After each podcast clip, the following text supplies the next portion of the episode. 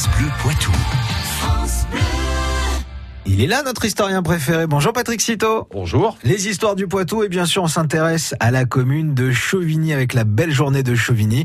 Une ancienne emblématique qui a fermé ses portes, c'était en 2017. Et il s'agit du magasin d'habillement Tabois. Après des décennies passées au cœur de Chauvigny, cette enseigne emblématique a disparu du paysage commercial en juin 2017, marquant ainsi la fin d'une épopée vieille de près de 150 ans. Et quand débute cette histoire commerçante? Cette saga commerciale débute en fait en 1870. René Martineau se lance dans la fabrication de chemises et fonde les établissements Martineau.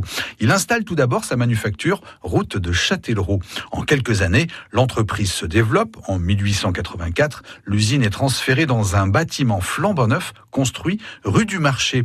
Comme les affaires marchent plutôt bien, l'établissement est agrandi en 1888. En 1918, le gendre de René Martineau, Louis Tabois, prend le relais à la tête de l'entreprise. La société continue son ascension. Elle ouvre ainsi un réseau de distribution sur les marchés en 1933.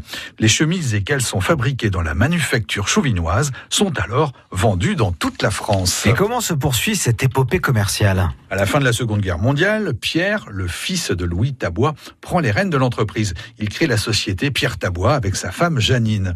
Au milieu des années 50, le couple crée un magasin de vente en complément de l'usine. Il l'installe aux 11 places du marché à la place de l'hôtel des voyageurs. À la même époque, les bâtiments de la chemiserie sont encore agrandis. Au cours de la décennie suivante, l'usine continue de marcher très fort. Elle compte alors jusqu'à 69 ouvrières.